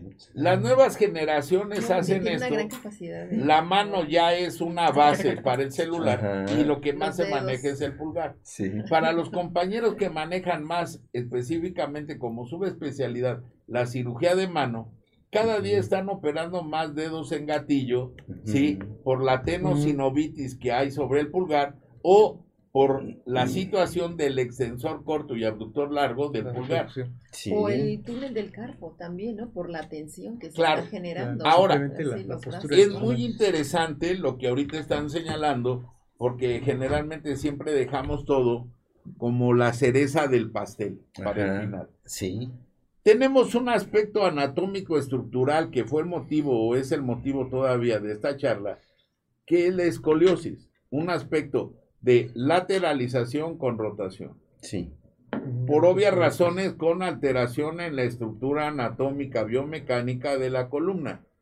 Y que esto, de acuerdo a la edad en que lo tratemos, se va a ver, se va a ver como manifestación clínica de una cervicalgia, cervicodorsalgia, dorsolumbalgia, lumbocruralgia o lumboceatalgia. Al nivel, ¿no? Ahora, ¿qué es lo que sucede en relación a lo que ahorita están señalando aquí la mesa a nivel interactivo? Se suman de acuerdo a la evolución de nuestra edad aspectos de comorbilidad como involucró al internista, medicina por diabetes que va a estar asociado a mi compañera endocrina que fuera, Ajá. ¿sí? De obesidad, a mi compañero que en un momento dado es un bebedor social y manejo más psicología y psiquiatría y que lógicamente me va a dar la posibilidad también de una neuropatía por carencia o no de complejo B, a la situación de mi compañero en medicina laboral de decir qué es lo que sucede si estas sillas son ergonométricas, no ergonométricas, de acuerdo al tipo de labor que va a tener un personal. O sea, por eso es tan interesante luchar porque somos una sociedad cada día más preparada, porque automáticamente este es un factor que no se ve a nivel gubernamental de economía interna. Ajá. ¿Por qué? Porque no es lo mismo una silla que va a cumplir una labor temporal a una silla que va a ser mi instrumento de trabajo accesorio Claro. porque pertenezco a un call center o todo el tiempo estoy trabajando una laptop. Claro, claro. Eso es muy diferente. Y así hasta le daríamos bola a la gente que diseña muebles, a la gente que va a cambiar esos vicios de postura, porque en otras sociedades, no se diga la oriental, que la prueba de ello es ahora en el mundial, que sea su trabajo o no, recolectan la basura, ese es otro rollo. Porque cuántos de nosotros tenemos problemas ancestrales a nivel de educación, a nivel social.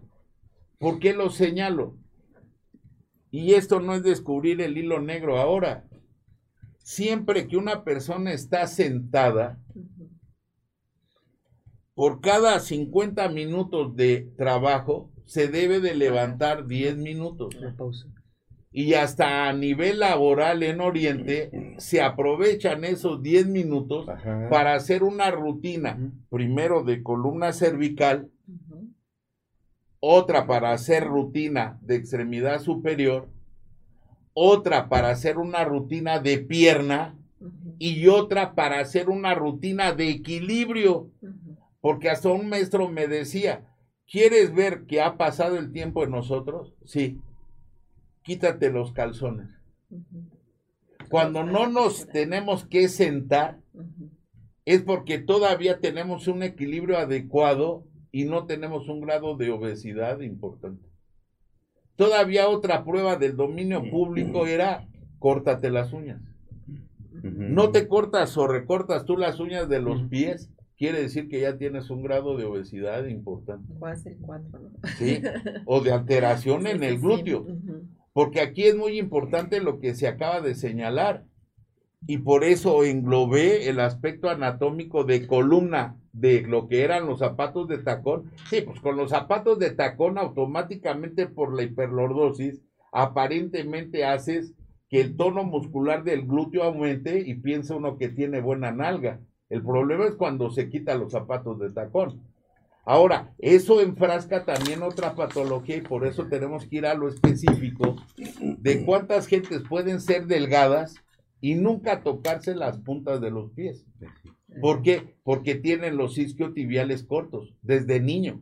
Y eso involucró que nunca, nunca ejercitó esos grupos musculares. Doctora, ¿Y cuánta gente, para Claro. ahorita darte bola, eh, puede ser obesa y sí tocarse la punta de los pies? Claro.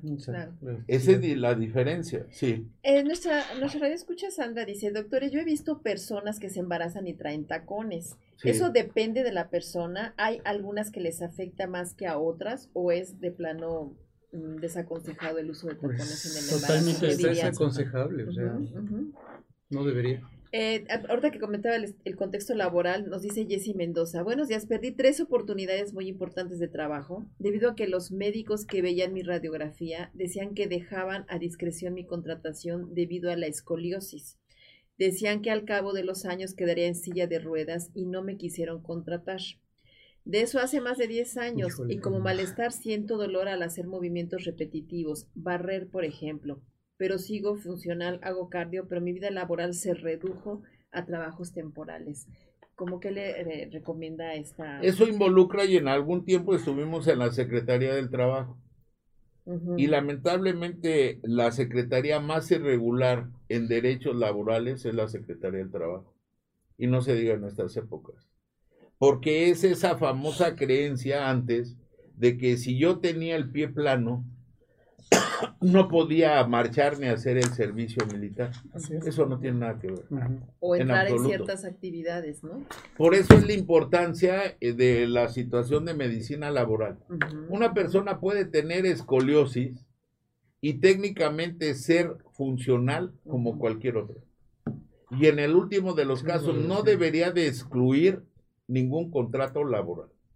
Pero ese es en otro tipo de sociedades. Y para eso estamos en este programa, para educar a las nuevas generaciones Claro. y no nada más hacer lo que nos digan sin tener un modo de opinión propia. En alguna ocasión hubo una persona que hasta inclusive, no voy a entrar en detalles, fue un comandante muy destacado a nivel de seguridad pública en otros sexenios y que lo conocí precisamente en la Secretaría del Trabajo. En aquel entonces era el encargado de sacarle lustre a los zapatos a la gente de ahí adentro. Y que técnicamente por esta dinámica que tenemos de comunicación, era una de las personas asignadas en seguridad. porque lógicamente él al hacer su labor, nadie lo pelaba, nadie lo pelaba, y era el que escuchaba todo, todos los Ujú. comentarios. Y cuando tuve la oportunidad por un conflicto con otro médico que quiso hacer grado de uh, ser el súper preparado, me decía, es que yo, doctor, soy una persona de seguridad. Y le digo, pero ¿por qué estás encomendado a estas labores de lustrar zapatos? Porque tengo un problema de escoliosis y pie plano y técnicamente no puedo aspirar a ser un elemento en función. Y le dije, pues eso está muy mal Exacto. porque era una persona sobre 1,90 de estatura y fácil 78 kilos de peso de un cuerpo atlético. ¿sí? Y le dije, no te preocupes, voy a hacerte un certificado médico, incluyendo el ortopédico, para que en un momento dado ese tipo de situaciones no funcionaran. Fueron otros gobiernos porque hasta se habló y hasta se colocó el sello en aquel entonces del subsecretario de la Secretaría del Trabajo parafraseando. ¿Qué fue lo que sucedió? Le dieron bola para hacer el examen que a todo funcionario público debería de ser psicométrico, psicológico y desde el punto de vista físico. Los tres los acreditó, obvio, pero facilito. Eh, En ese entonces se le acreditó como agente normal y posteriormente ascendió hasta tareas tan importantes de ser comandante en función y todo fue en relación a un simple papel y que le doy gracias a Dios y él mucho más a que sí nos hicieron caso. Por eso hay muchos tabúes que en un momento dado no se han vencido, porque hasta inclusive una de las pláticas, así como hablamos ahora de escoliosis, el día de mañana, pasado mañana, en fin, va a ser el de la simple dismetría, que es un tabú de que todos tenemos una pierna más larga que la otra. Y esa repercusión por esa falsa idea es lo que ha condicionado tantos trastornos a nivel, dependiendo de la actividad que desarrolle física, profesional la persona, patologías en tobillo, rodilla, cadera y lo que ahora atañe, columna. Claro. Porque esa es una comorbilidad también en el manejo de escoliosis. Claro, doctor, y pensando precisamente ahorita que lo toca en estos aspectos o en estos contextos laborales, también nuestro amigo Carlos dice, ¿cómo afecta la escoliosis a las personas que trabajan de pie y que pasan muchas horas parada, parados? Yo lo padezco y paso mucho tiempo parado y a veces mis dolores son muchos. ¿Hay manera de evitarlo? Y en el mismo sentido nos preguntan eh, nuestro amigo Mario sobre cómo afecta estar sentado a la espalda. Me duele mucho la parte baja y me arde de arriba pa- hacia el cuello. Eh, ¿Podré tener Sí, algún problema de esta naturaleza? Sí, claro. A- aquí es muy interesante porque estamos dejando las cerezas o no porque lo tome de las mujeres que qué haría uno sin las mujeres, ¿estás de acuerdo? O qué deja no de uno de existen, hacer señores, no existen, sencillamente dejan de existir. ¿Por qué? Porque desde el punto de vista de la especialidad, si la patología o entidad que estamos tratando no es quirúrgica, no quiere decir que no se requiera de un tratamiento. Tiene que. Y parte fundamental o una piedra angular en el tratamiento es la rehabilitación física o la fisioterapia. Si yo de antemano ya sé que tengo un problema, debo de meterme y vuelvo al aspecto psicoconductual en que tengo que fortalecer mis grupos musculares. Aquí esa pregunta nos llevaría hasta toda Sí. una semana responderla. ¿Por qué? Porque la gran diferencia de los mamíferos cuadrúpedos en relación a nosotros cuando por evolución otorgamos por Dios o por quien sea el derecho de la bipedestación, automáticamente la columna es lo que se opone a la gravedad y por eso es una articulación de carga. Y por eso hasta la gente a nivel laboral que trabaja en un avión, no se diga la sobrecargos, pilotos y lo que tú Eh, quieras, siempre están eh, manejando vibración. Y es un problema porque ese tipo de situaciones de carga y por eso es la biomecánica aplicada, muchas veces ni siquiera se los toman en cuenta como un riesgo laboral. En el caso de esta persona, pues lógicamente ahí sería al contrario, porque por cada 50 minutos que esté trabajando de pie, 10 minutos debería de sentarse y darle oportunidad de hacer fortalecimiento de los músculos. Y, es lo bonito de esta charla y de la población que nos está escuchando o de los conciudadanos, porque ese término de pueblo, a ver quién lo define, ¿sí? Porque ya estamos cansados de que se esté abusando de la terminología. ¿Por qué? Porque técnicamente se tiene que fortalecer en forma específica los músculos antigravitacionales y a esa persona se le tiene que otorgar en su trabajo, por eso volvemos a lo mismo, esto es como un tema muy importante también, que es economía y salud. Claro. Eh, doctor, aquí hay una pregunta también en el caso de Karen. Dice, doctor, si yo me opero y me pongo pechos muy grandes, ¿me puede afectar a mi espalda? ¿Puedo tener escoliosis por eso? Eh, y mm. algo relacionado con el tema de la heredabilidad, porque también preguntan esta parte de la heredabilidad. Eh, dice nuestra amiga Alma Avitia, eh, tengo una sobrina de 19 años a quien le duelen sus piernas de vez en cuando y le dijeron que podría deberse el crecimiento a esa edad. Mi mamá pareció escoliosis. Es posible que por factor mm. hereditario la niña pueda padecerlo o no haya sido diagnosticada y por eso le duelen las piernas puede ser un síntoma de escoliosis. Digamos que son dos casos. Uno están preguntando la heredabilidad y otro la parte de las operaciones, pero que en ambos casos se pueda pensar que repercuten en la dolores de espalda. En, en escoliosis, por eso es lo que se llama o define una tendencia familiar, que ve en relación hasta cuando hablamos del aspecto de la inmunidad a nivel emocional, hablando más específicamente la autoestima. Y otra cosa es el aspecto heredado de tipo congénito, que ahí sí sería por malformaciones congénitas de la columna. Y aquí hay una situación muy interesante, por eso se tiene que evaluar de lo general a lo individual. Ahora, en cuestiones de mama, ahí va la recomendación. ¿Cuántas veces y hasta es el problema hasta con las aseguradoras médicas? Si una persona es muy dotada, al contrario, en forma natural en mama, va a tener una dorsalgia y una dorsolumbalgia secundarias por el aspecto de sobrepeso y biomecánica. Ahí inclusive estamos teniendo muchos problemas y he hecho mucha relación y me acordé de la compañera de la semana anterior a nivel de cirugía estética y reconstructiva, porque ahí la cirugía de mama no es estética, es para evitar un problema mayor que sería una cirugía de columna. Y los seguros de gastos médicos están obligados a pagar ese tipo Exactamente. de. Porque no es estética. No es estética. Ahora, lo contrario, una persona que quiere tener una cirugía de aumento en boobies, como parte, y lo tocábamos con la compañera, cuando, si yo me dedicara 100% a la cirugía estética o de rea, construcción. Técnicamente en específico, si yo voy a aumentar boobies o mamas, es preguntarle a la persona para qué quiere ese tipo de cirugías y qué es lo que espera de esa cirugía.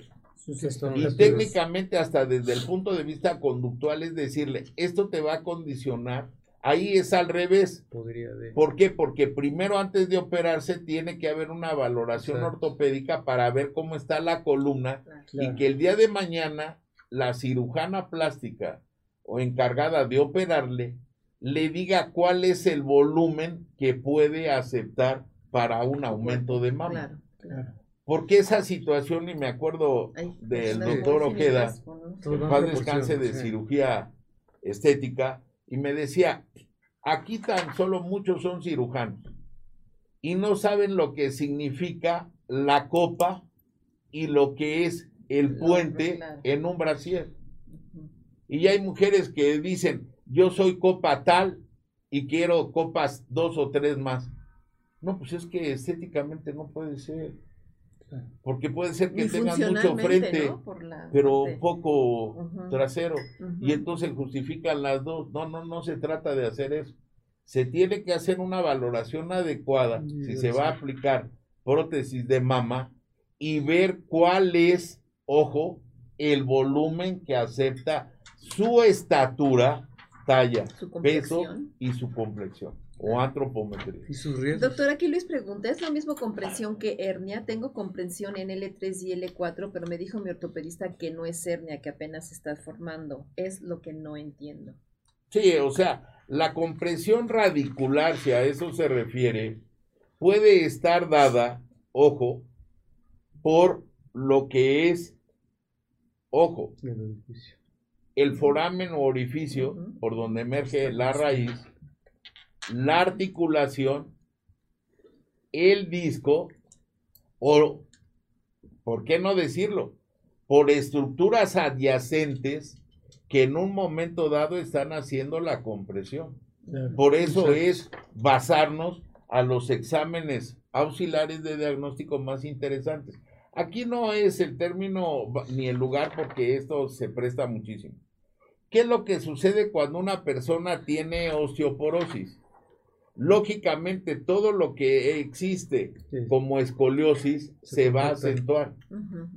¿Qué es lo que sucede? Por eso es tan importante y lo señalaste.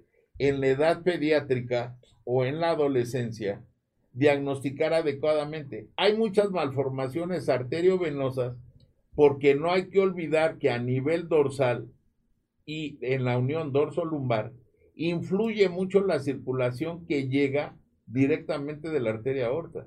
Y esto es hablar de anatomía aplicada. Y cuando existe una malformación arteriovenosa y tenemos, o los, ne- ahí sí, los neurocirujanos llevan la batuta, o la gente que está acostumbrada a manejar este tipo de malformaciones, siempre debe de consultar al ortopedista. No porque el ortopedista sea más cañón que otros, no. Porque si tú tocas cualquier alteración que involucra los elementos paravertebrales, ojo, va a producirse una escoliosis secundaria. Claro. Claro. Doctor, pues se nos Sí. fue el tiempo, ya me Se estaba... nos sí, Sí, esto es se para cerrar, es se que nos fue el se nos fue el tiempo tiempo y yo creo que sigue habiendo muchísimas preguntas, están aquí, pero quisiera como para cerrar, ¿qué alternativas dan? Eh, están personas preguntando, si recomiendan hacer pesas en los gimnasios? Eh, si estoy cerca de la menopausia, ¿cómo puedo evitarme eh, tener algún desgaste en mis huesos? Y finalmente, ¿qué opina de los hueseros, doctor? ¿Qué opinas de los hueseros? Esa- esas tres, Ah, ¿no? pues me Digamos, ¿qué vendieron bien estos huesos que traje aquí para ejemplificar la charla. Ajá. ¿Qué les Aquí hay una situación y voy a caer hasta en odios gratuitos. ¿Por qué? Porque técnicamente cualquier actividad que involucre el músculo esquelético debe de tener como base una valoración desde el punto de vista ortopédico o biomecánico. Exacto. Eso no hay vuelta de hoja. Y en cuestión de los hueseros cumplen una labor, porque casi, casi aquí me voy a unir a mi buen amigo y gran especialista. Es como las comadronas o las gentes parteras a nivel de provincia o lo que tú quieras. No es manejarnos desde el punto de vista empírico. Antes de consultar a un huesero, sí, debe de consultarse a un agente especialista en la profesión. Y se lo señalo porque cuántos, y no voy a decir nombres, por la gran versatilidad y universo que tenemos en la consulta, de gentes que son o fueron luchadores hasta de la triple A o lo que tú quieras, y por consultar a un huesero terminaron con paraplegia o paraparesia. Y es lo paradójico, ¿cuántos luchadores en el retiro, cuando ya no tienen la posibilidad de manejarse en un medio laboral y que maneje la economía familiar, se dedican a ser hueseros?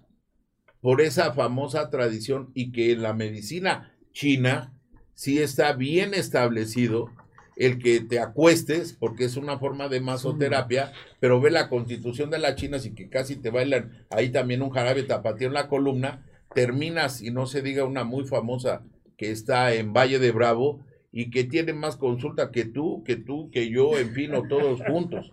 Y nada más lo único que hace es masoterapia con sus piecitos. Pero ¿qué va de eso a un luchador de la triple A?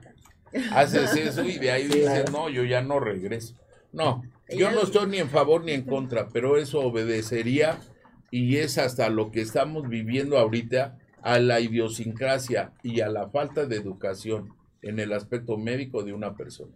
para Pero- consultar. Perdón, la persona que decía de su sobrina de 19 años, su dolor de piernas eh, por el crecimiento, ¿es eso? eh, ¿Se da el dolor en una chica de 19 años, dolor de piernas, se diría que es por crecimiento? ¿Es una- De 19 años no. No, Se le tiene que buscar una causa. hay que estudiarla bien. Claro. Eso no hay vuelta Claro. de hoja. Pues muchísimas se gracias. nos- se nos- ahora sí que se nos fue el tiempo. sí.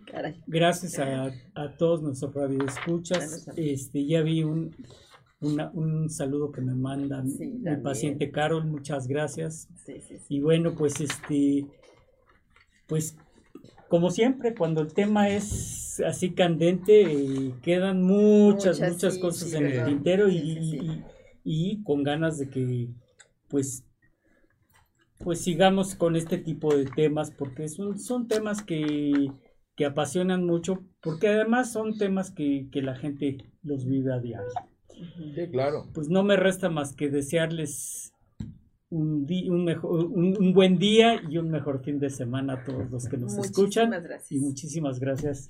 Gracias, No, querido. hombre, gracias, Muchas gracias, doctores. Gracias. Gracias a Excelente, ustedes. excelente, verdad. Y, y esta es su casa y sobre todo la dinámica y finalidad precisamente de todos los que estamos aquí es generar, generar la inquietud en un tema de salud e informarse más adecuadamente. Abajito están los números es que han preguntado Sí, por sí, los sí, datos sí. del doctor. Sí, re- repito, eh, su teléfono 55 52 50 59 34. Así Doctor, es. ¿es lo correcto? Para Así nuestros es. radioescuchas. Pues muchas gracias. Muchísimas gracias. Muchísimas Gracias a gracias por todos y que gane México. Ah, Gracias. Ah, no, ya pasó el ya- partido. Ah, bueno.